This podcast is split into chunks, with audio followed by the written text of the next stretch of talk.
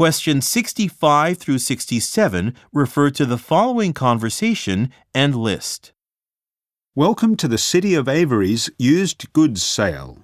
Can I help you find anything?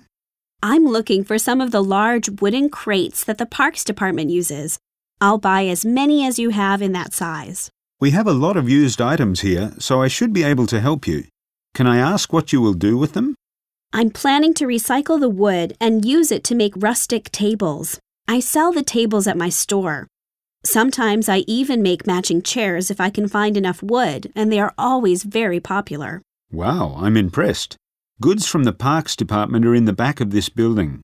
Check the inventory sign in the centre aisle. If it says that the crates are available, some workers can bring them to your vehicle. I'll do that. Thanks.